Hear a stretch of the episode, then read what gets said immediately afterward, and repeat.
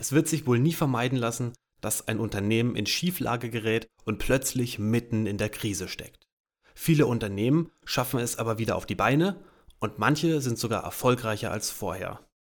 Bei solchen Fällen stecken dann häufig Sanierungsberatungen dahinter. Kaum einer will aber zugeben, dass er es nicht aus eigener Kraft wieder geschafft hat. Kann ich verstehen. Also tolle Werbung für meine Beratung fällt dann wohl aus. Ich werde also etwas Geld in die Hand nehmen und engagiere mir einen erfolgreichen und attraktiven Schauspieler. Der bekommt dann eine Tasse Kaffee in die Hand und sagt voller Überzeugung in die Kamera, wie gut meine Unternehmensberatung ist. Ha, klasse Idee. Potenzielle Mandanten sehen also direkt, wie toll ich bin, oder? Naja, Holmer Glietz, Gründungspartner von Auxil, erklärt mir heute eine bessere Variante. Außerdem will er mir verraten, was manche Unternehmensberater mit einem Laubbläser gemeinsam haben. Na, da bin ich ja mal gespannt. Viel Spaß beim Zuhören. Auxil Podcast. Moderne Unternehmensberatung und Organisationsentwicklung.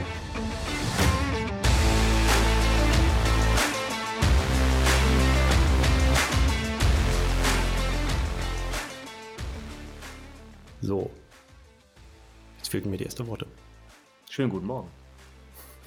Guten Morgen, hallo Holmer. Ähm, Holmer, du bist einer der Gründungspartner von Auxil Management, hast äh, jetzt über 15 Jahren Beratungserfahrung, bist seit 2006 in der Sanierung, hast dann 2012, also jetzt vor neun Jahren mit Dirk zusammen Auxil gegründet. Was war damals euer Plan? Als wir Auxil gegründet haben. Genau letztlich war es ja so, dass ich ähm, bereits seit 2009 selbstständig war. Ich habe mich seit 2009 habe ich mich selbstständig gemacht und war dann praktisch als Einzelkämpfer auf dem Markt der Sanierungsberater unterwegs und ähm, habe mir dann irgendwann die Frage gestellt, möchte ich das mein Leben lang machen oder möchte ich halt etwas Größeres aus dieser Tätigkeit machen? Sprich, will ich auch ähm, jetzt Mitarbeiter einstellen und dann mehrere Projekte parallel leiten ähm, oder will ich weiterhin nur einzeln und mich selber verkaufen? Und diese Frage mir halt gestellt und dann war auch so ein bisschen immer dieses Risiko dabei, wenn ich jetzt Leute einstelle, dann muss ich die Leute natürlich auch entsprechend entlohnen. Ich muss dann neue Akquisen betreiben. Und das war dann immer so ein gewisser Hemmschuh, eine gewisse Hemmschwelle, vor der ich einfach stand. Und dann habe ich den Dirk getroffen, der in einer ähnlichen Situation einfach war, der eben auch als Einzelkämpfer unterwegs war. Und dann haben wir einfach uns relativ kurz zusammengesetzt und dann einfach auch entschieden, relativ schnell, dass wir gesagt haben, okay, dann lass uns das gemeinsam versuchen, dann können wir auch diese, diese Last des Risikos auf zwei Schultern verteilen und dann fangen wir eben jetzt auch an, Leute einzustellen. Und so haben wir eigentlich gestartet. Wir haben praktisch von null beide gestartet mit einem Projekt, beziehungsweise mit jedem, jeder hat sein eigenes Projekt halt mitgebracht. Und äh, darauf aufbauend haben wir dann Leute eingestellt und neue Projekte akquiriert. Und so ist Auxil Partner praktisch losgegangen. Und seit 2012 haben wir uns auch sehr gut entwickelt.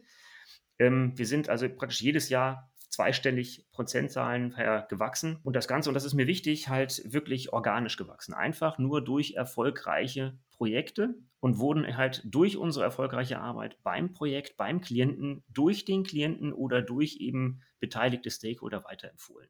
Diese Zufriedenheit, das ist ja auch ein Thema, über das wir uns heute unterhalten wollen. Genau, ich wollte gerade sagen, da bist du direkt ins Thema. Ich kenne euch nämlich jetzt seit 2020 und als ich äh, zum ersten Mal auf der Webseite von Auxil Management war, ähm, da sind mir die zwei Siegel aufgefallen, Top Consultant. Mittlerweile ist da jetzt noch ein drittes Siegel dazugekommen. Und wenn jetzt, wenn jetzt jemand auf eure Seite kommt, so wie ich, oder ein Geschäftsführer von, äh, von einem Unternehmen, das gerade in der Krise steckt, und der sieht diese Siegel, was kann der sich darunter vorstellen? Also was habt ihr da gewonnen und wer vergibt so ein Siegel eigentlich oder so ein, so ein Preis?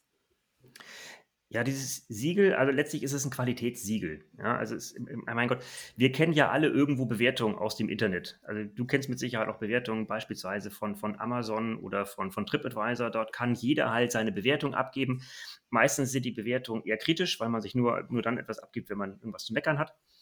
Ähm, aber das so genau, genau so ist Top Consultant eben nicht. Ja, es ist keine frei, frei wählbares Feedback, was uns Kunden geben, sondern ist es wissenschaftlich erhoben. Und zwar ist das der Professor Dr. Dietmar Fink von der WGMB, das ist auch ein schöner Name. Das ist nämlich die Wissenschaftliche Gesellschaft für Management und Beratung. Der hat seine Professur an der Hoch, äh, Hochschule Bonn-Rhein-Sieg und dort im Bereich Unternehmer Unternehmensberatung. Und der hat dieses ganze Siegel ins Leben gerufen und das ist praktisch eine qualitative Auswertung der Kundenzufriedenheit. Das heißt, man kann sich dort bewerben als Unternehmensberatung, man möchte gerne daran teilnehmen. Und dann muss man eben entsprechende Referenzkunden angeben und die werden dann anonymisiert befragt. Und wichtig dabei, die werden eben nicht nur befragt übers Internet, sondern es werden auch Telefoninterviews geführt. Es werden eben auch Interviews mit den Geschäftsführern, mit den leitenden Personen geführt, wie zufrieden die Personen waren, wie zufrieden das Unternehmen war und warum es eben so war. Dass das Ganze eben entsprechend auch ausgewertet werden kann und damit auch sichergestellt werden kann, dass dort keine, also ich will es jetzt einfach mal sagen, Fake-Bewertungen einfach auftauchen, über die man sonst immer, immer im Internet natürlich gerne stolpern kann. Ah, okay. Und ihr habt äh, beispielsweise 2021, das dritte Mal, wo ihr äh, gewonnen habt, Platz zwei in der Größenklasse B. Was heißt das? Was kann ich mir darunter vorstellen und was für, was für Kriterien spielen damit rein? Also Größenklasse B, also die ähm, Größenklassen werden primär über die Mitarbeiteranzahl festgelegt, also oder eigentlich aus, ausschließlich. Bis zehn Personen ist man halt Größenklasse, kleinste Größenklasse, dann die Größenklasse B, die mittlere Größenklasse von über 10 und bis 50 Mitarbeiter und über 50 Mitarbeiter wäre dann die größte Größenklasse. so werden die so ein bisschen geclustert, die Unternehmen, ähm, wobei man dann innerhalb der, Grö der Größenklasse B natürlich auch noch verschiedene Beratungsunternehmen hat. Das ist, man sieht es ja auch, Top Consultant ist jetzt keine reine Sanierungsberatungssiegel, sondern es ist eine, ein Top Consultant. Ja? Es ist eine, eine, eine Beratung, die eben als, als positiv, als, als gut betrachtet wurde. Aber es sind verschiedene Beratungen, die dahinter stehen. Es sind sowohl Managementberatung, Personalberatung, Organisationsentwickler etc. pp. Das heißt, dafür kann ich einfach garantieren, dass nicht der, ich sag mal, der Einzelunternehmer mit McKinsey verglichen wird.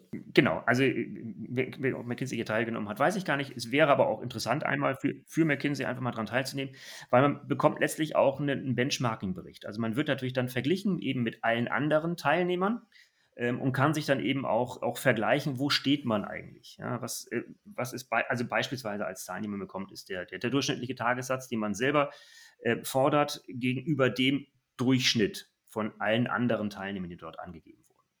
Damit man einfach so ein bisschen das Ganze auch so im, im, im Marktumfeld sieht. Und das ist einer auch der Gründe, warum wir dann teilnehmen, weil wir eben dadurch auch so ein Feedback vom Markt bekommen. Und zwar einfach auch völlig frei und unverzerrt, so wie sich der Consulting-Markt, der Unternehmensberatungsmarkt einfach, einfach gibt.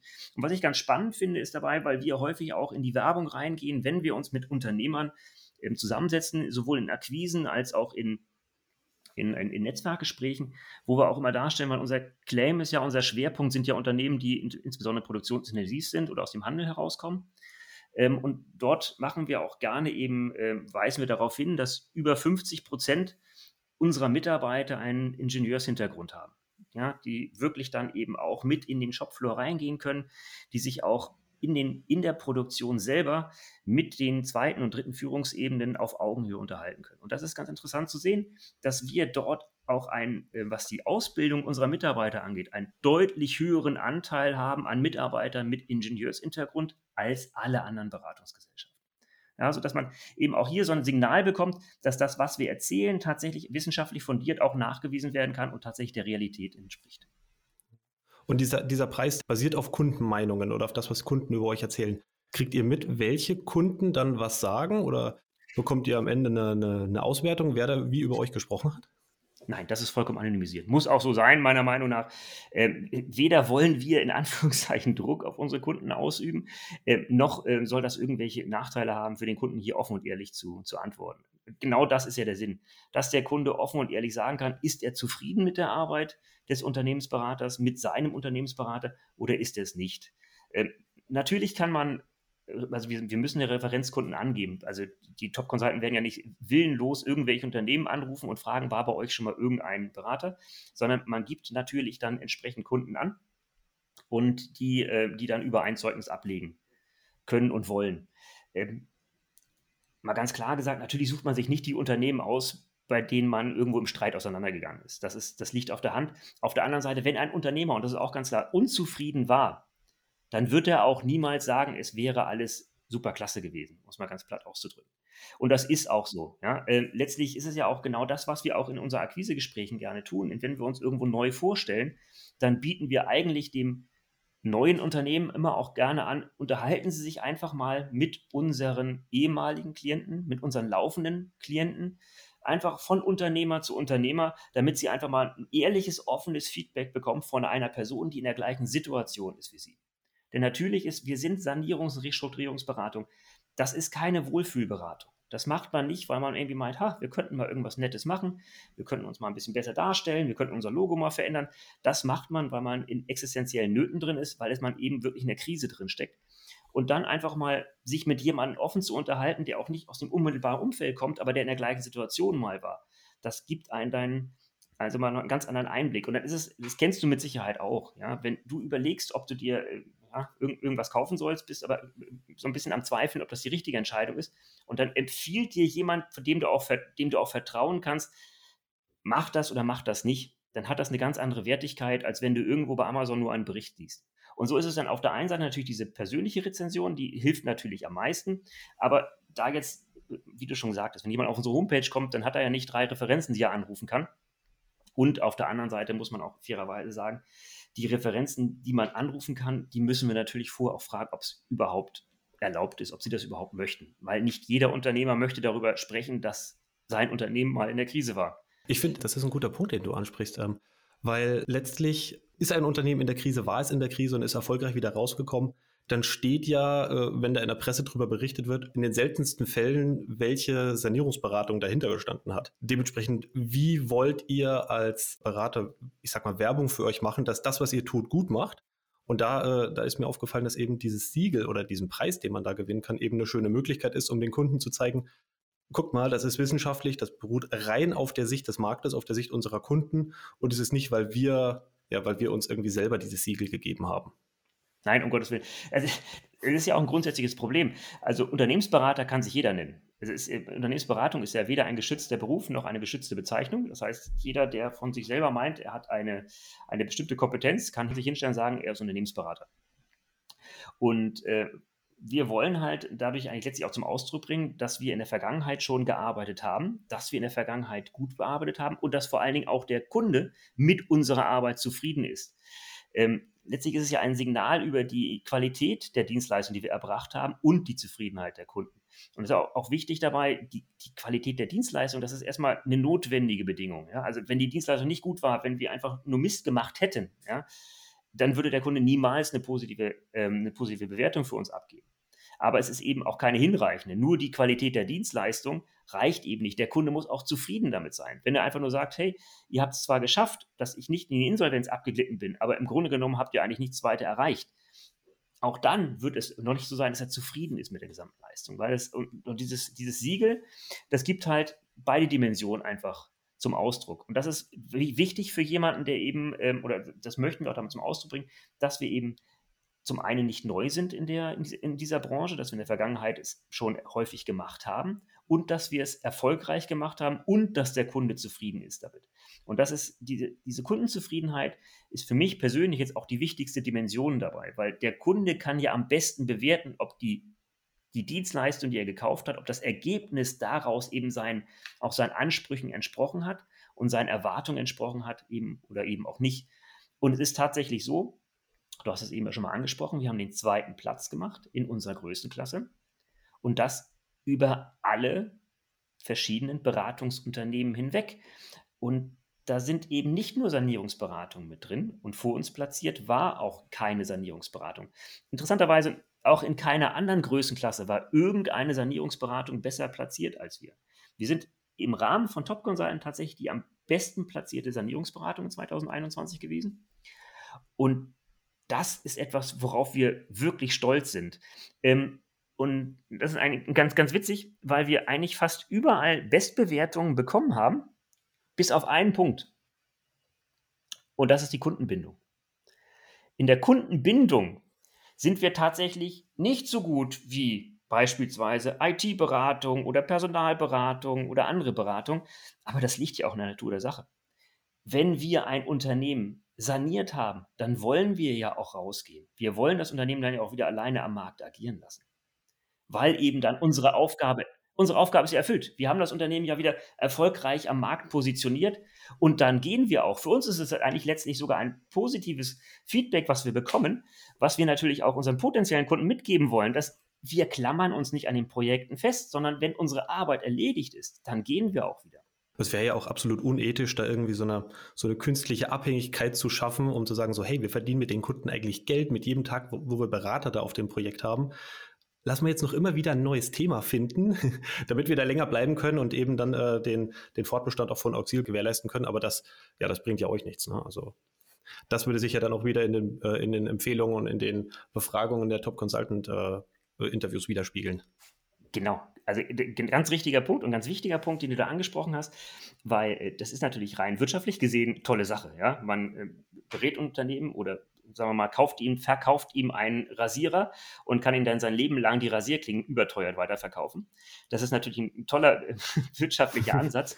Ähm, ist aber genau nicht unser Ansatz. Also wir sagen ganz ehrlich, wir machen das Ganze natürlich auch, weil wir eine gewisse Sinnhaftigkeit dahinter sehen, weil wir eben nicht nur den Shareholder Value verbessern wollen von einem Unternehmen, sondern weil wir wissen, dass durch die Sanierung und Restrukturierung die Existenz des Unternehmens gesichert wird.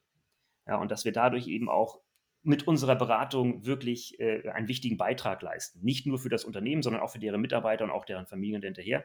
Und dazu gehört eben auch so eine gewisse äh, Verantwortung dem gegenüber, was wir tun, dass wir dann sagen, wir klammern uns jetzt hier nicht einfach fest und versuchen hier noch auf Teufel komm raus, hier noch ähm, unseren Cashflow zu verbessern, beziehungsweise unseren Ertrag zu verbessern, sondern dann gehen wir eben auch raus und sagen, das Thema ist erledigt. Wir haben hier unsere Arbeit erfolgreich getan. Und genau das, was du sagst, ist nämlich vollkommen richtig. Das honoriert ja auch wieder der, der Mitarbeiter und beziehungsweise der Unternehmer der will das ja auch so sehen. Und das ist ja auch das, wovon wir eigentlich abhängig sind. Wir sind ja von dem Leumund abhängig. Wir sind ja davon abhängig, dass wir diesen, diese Person gegebenenfalls wieder als Referenz nutzen können. Und das ist ja genau das, was ich eingangs gesagt habe. Genau so wachsen wir auch nur. Hm. Willst du eigentlich Erster werden? Also Erster werden ist natürlich etwas, was man immer gerne wird. Ja, also ich freue mich immer, wenn ich äh, statt Zweiter äh, ähm, Erster geworden bin. Aber solange wir vom, vom Markt das Feedback bekommen, dass unsere Kunden eigentlich zu überwältigender Mehrheit zufrieden sind, dass wir in überwältigender Mehrheit wirklich top gerankt werden, dann ist das erstmal etwas, was wir qualitativ erreicht haben und was wir einfach auch weiterhin erreichen müssen. Ja, also natürlich wäre es schön, wenn ich Erster werden würde.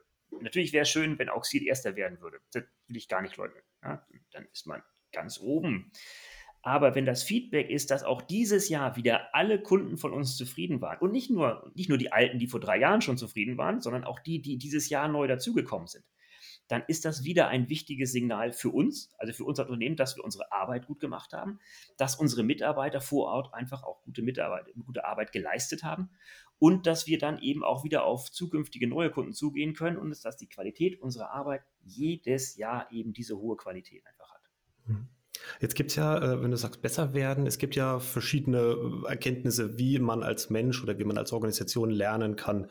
Also äh, manche Theorien sagen, das Gute hervorheben, dann wird das Negative automatisch ein bisschen abgeschwächt. Ich persönlich, ich mag es immer ein bisschen Kritik zu bekommen, also auch was man, was man, womit man aufhören sollte, was man weglassen sollte. Was macht ihr mit euren Beratern wirklich, um zu sagen, so, wir wollen die jetzt zu besseren Beratern machen oder wir wollen wirklich unseren, unseren Kunden eine bessere und auch anhaltende steigende Leistung bieten. Was machen eure Berater dafür? Oder was gebt ihr denen für Aufgaben oder für Schulungen? Was passiert da? Na gut, es ist natürlich nicht nur eine Maßnahme. Ja. Es ist äh, wie häufig auch hier ein Bündel von Maßnahmen und die Wahrheit liegt äh, in der Mitte.